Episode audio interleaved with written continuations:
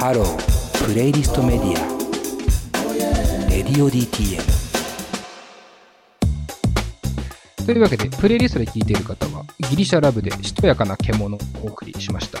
えー、岩岩橋くんの選曲ということで、ちょっとね、これ、選曲段階で、えー金子さんとも話してたんですけど、しとやかな獣なのか、しとやかなけだものなのかっていう問題が一個ありまして、ちょっとインターネットで調べた感じ、どっちで読むのかわからなかったんですけど、しとやかな獣というね、歌詞があるということで、獣で読ませてもらいましたけど。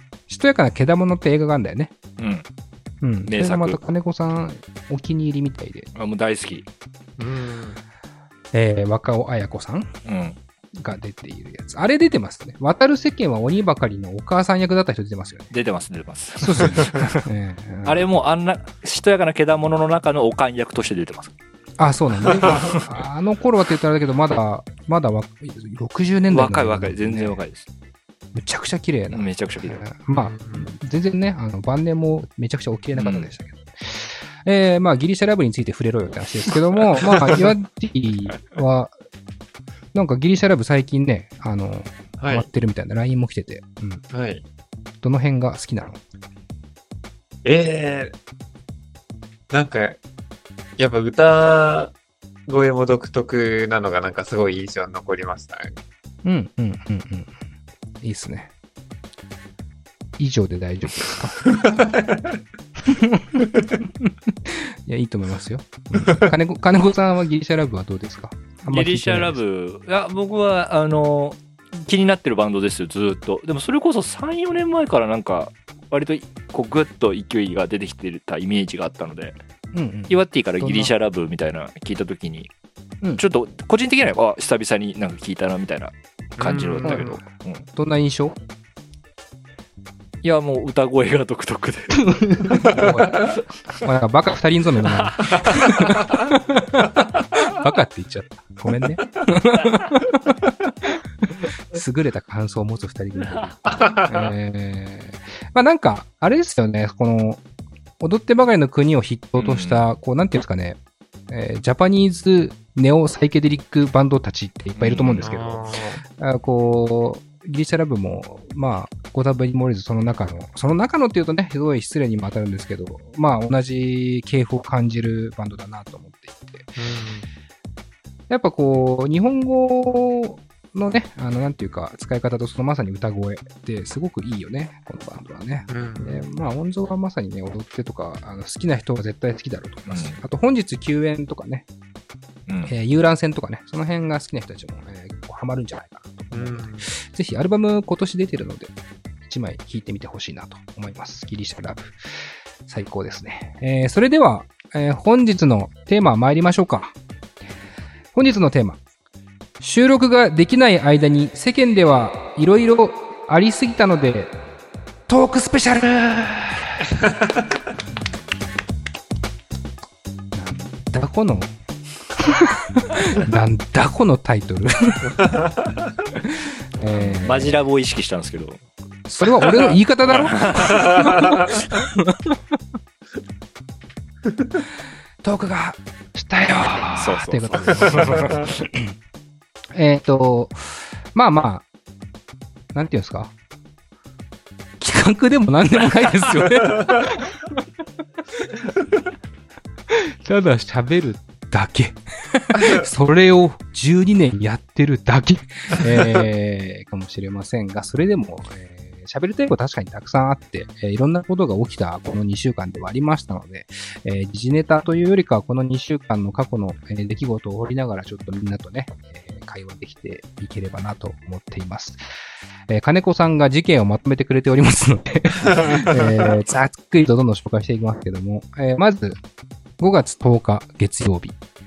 えーこちら米印で、文春発売差し止め請求した日って書いてありますけども、えー事件が小袋の黒田さんが不倫騒動ですね。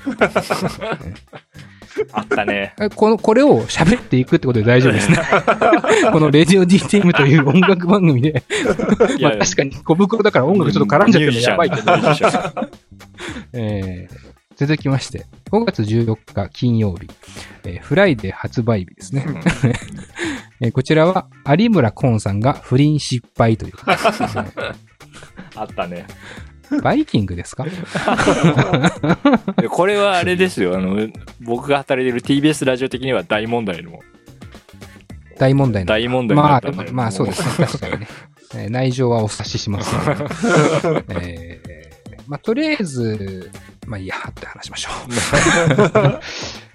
えー5月18日火曜日ですね。えー田村正和さんが死去、えーうん77歳でしたということで。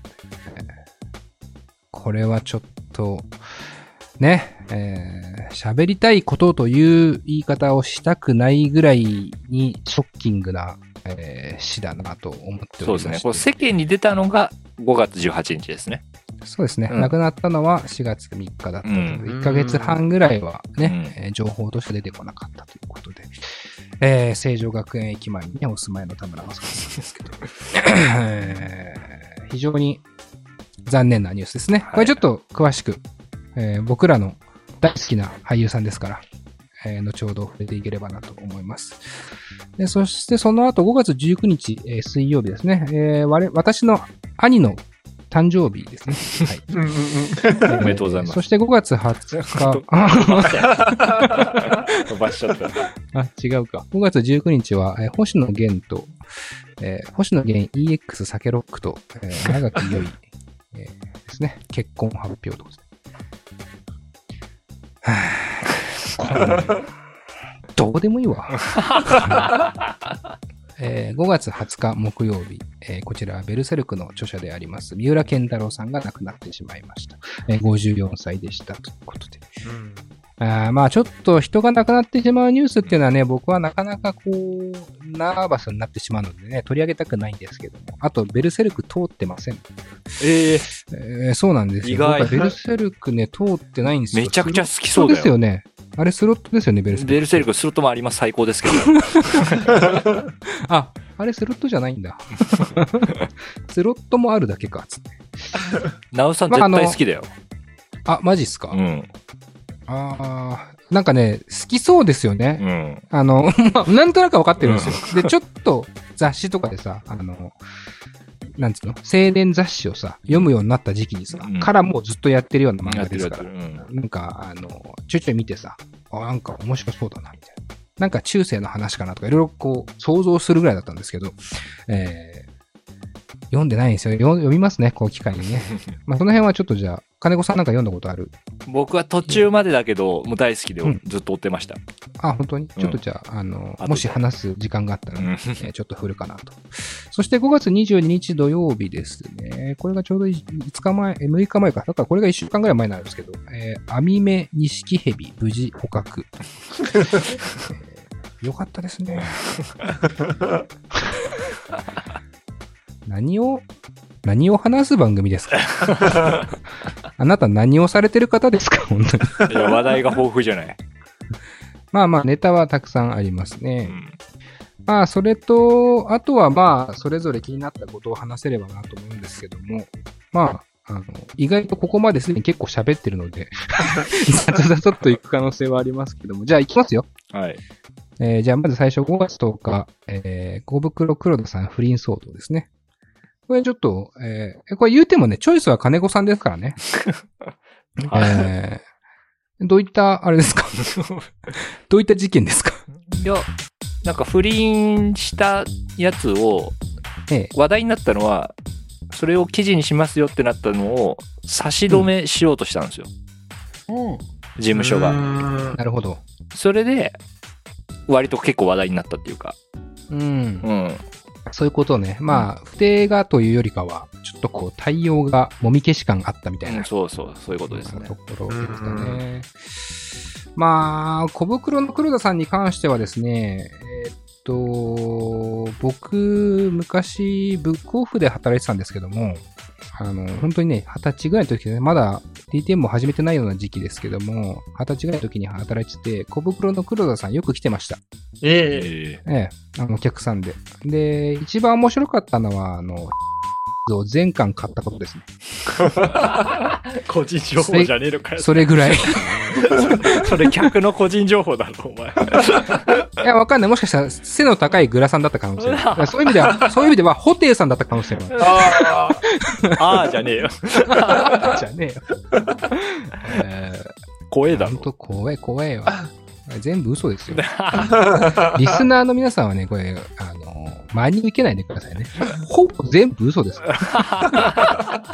めちゃくちゃ似てた人です。えーというわけで、えーまあまあ不倫ですよね。うん。岩橋くんなんかどうですか？不倫、小袋の黒田さん、不倫に関して。俺今日やれるかな？いいっすよ、やりましょう。バイキングやっていきましょう。はいーでも、あれですね、その、これで、あのー、じ陣内、お笑い芸人陣内さんも、はいはい。あと小袋お二人ともと、うん。あと小袋と仲いい、ほホテイさんも全員不倫してるみたいな。お前めちゃくちゃ切るじゃねえかよ。マジかよ。めちゃくちゃ切ってくな。むちゃくちゃコメンテーターとしてすごいいいコメントしてるじゃん。さすがバイキング出演経験あるだけある。今、一気に尊敬したわ。うんバイキング的に求められてること言えるいや、それ食ってたろ。食ってないの それ何サラで出してそれだったらすごいよ、マジで。俺知らなかったもん。小渕さんもしてるんだ、不倫。やってみましたね、なんか。あ、そうなんだ。そうなってくると小袋っていう名前がまたちょっとエッチに見えてきますね。俺のコメントはこれですよ。岩手に勝てませんね。えーまあまあまあ、不倫に関しては僕に、あの、えー人の、あの、恋愛とかに口出すのあんま好きじゃないので、次行きます。えー5月14日金曜日、有村コンさん不倫失敗ですね。また不倫だよ。フリン、フリン、フリン、フリン、フリン、フリン、フリン、フリン。えーこういう時に金子は花瓶の言い方すんなよって言ってくんないと。なんで？古畑任三郎の花瓶の言い方しないで。マジラブの野田さん意識しましたじゃないんだよ。さんまさんの回だえーっと有村コンさん、不倫失敗ということで。これはなんか金子さんやたらお気に入りのニュースですよね。いや、これは久々に入ってきたほっこりニュースだなと思いましたけど。はいはい。ほっこりニュースね。ほっこりニュースじゃないですか。だって不倫はしてないんですもん。ああ、うーんそうだよね。そうなんだ。ちょっとじゃあ詳しく、詳しくとまで言ってる時間はないんですけど、ざくっとお願いしてもいいですか？どんなことが起きたか。ざくっと説明すると、まあ、有村昆さんが、うん。そのなんかセクシータレントと出会えるみたいな、えっ、と、お店に行って、うん。うーんで、セクシータレントはダメだったんだけど、うん。そこのスタッフの子とい行きたいと。ああ、なるほど。はいはいはい。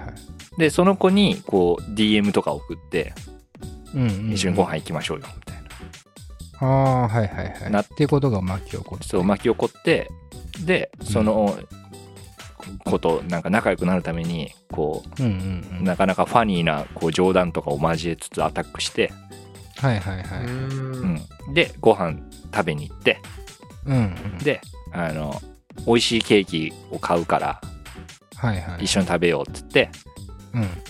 あ、でも場所ないねって言って、うんうんうん。で、あの、ちょっとホテル行こうか。はいはいはい。ケーキ食べるだけだから、つって。うんで、なんとかこう、ホテルに行って、うんケーキ食べて、うんうんそしたらその子帰っちゃったっていう事件です。えああ、なるほどね。で、その後にその全部やりとりを週刊誌に売られるっていう。ー、うわなるほどうん。悲惨ですね。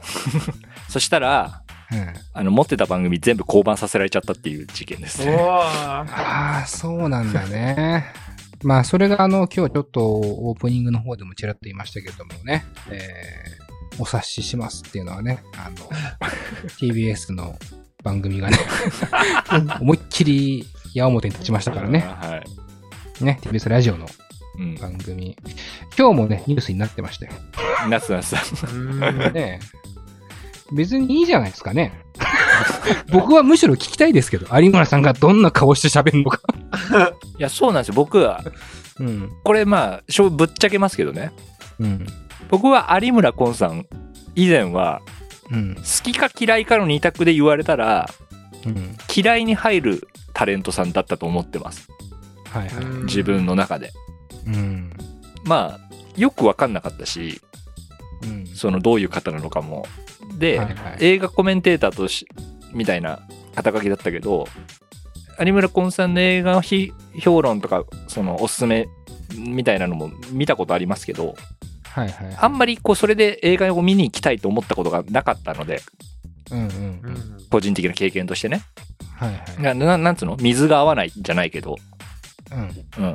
みたいな印象があったんですけど、うん。俺が間違ってたと思いました。すっごい面白い人だと思いまし ああ、なるほどた。ね。うん。はいはい。申し訳なかったな、今までっていう。その面白さはどこで感じたんですか？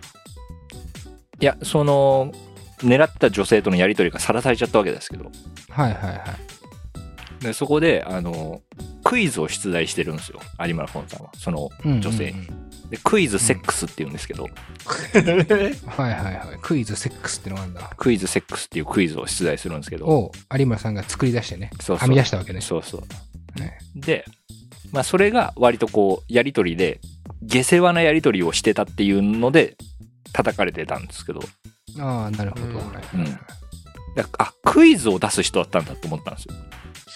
ああ、有村さんはね、うん。実は映画評論家ではなくてクイズを出す人だったのそうね。。で、そこから、彼のツイッターとか追ってたんですよ。おうん僕が見て、見てたら、うん。いろんなクイズ出してるんですよ。あ、めちゃめちゃクイズ出してんだ。そうそう。ああ、なるほどねう。ん。で、しかもそれど、クイズ、クイズマンだったんですね。しかもどれも、いい具合に、どうでもいいクイズなんですよ。はいはい。ああ、なるほど。それはあれですか？くんのことを番号で何て言うかのクイズではなくて。902、ちょっと強引か。それ、それ、くのことでしょ？じゃなくて。これ、わかんない人は、あの、有村コン LINE で調べてもらえば多分すぐ出てくると思う。そう、だから、ーだからど、ね。俺、有村昆さんの使い道をみんな今まで結構分かってなかったと思って、メディアの人たちって。うんうんでも、有村昆さんを今後例えばゲスト呼ぶとするじゃないですか。うん。うん。で、ただ何でもないクイズを出題してもらうだけで、うん。こんなに面白くなるんだ、みたいな。キャラクターも乗っかったし、なるほどな。そうそうそう。なんかドキドキもするし、こっちが。いや、またじゃあ、金子さん番組増えちゃいますね。そうなんですよ。そうなんすよ、じゃねえ。できるわけねえだろ。玉結びに、玉結びで提案したら却下されましたけど。なんでだよ。玉結びなのか、下ネタじゃねえからな。玉結んでんだぞ。902より全然下ネタじゃない。玉結んでんだよ。玉なんか結べないんだから。結べんのは皮だけだよ。そんな話する場じゃねえぞ。お前が調子良くてどうすんだよ。なんでだよ。俺が調子よくなきゃダメだろ、この番組調子悪かったら悪いなとか言うくせに。調子ちょっといいよ。だから有村昆さんにとっては、僕はあんまりまだ有村君の話すんのかよ。ネガティブに考えてない。あの、今後の活路見出したじゃん。よかったねと思ってるんで、ああ、なるほど、うんなるほど。うんぜひ頑張ってもらいたいと思います。ぜひね、はい頑張ってほしいなと思いますね。確かにね。有村だから、こうさ、不倫問題でさ、あの、うんぬんとかっていうのはさ、まあ、CM とかなくなるのは仕方ないですけども、なんか番組降板させるのはかわいそうだよね、と、僕はちょっと思っちゃいますけどね。えー、そしたら、一旦曲です。えー、カンペが出てますんで、もうね。はい。小袋でつぼみ。これしかない。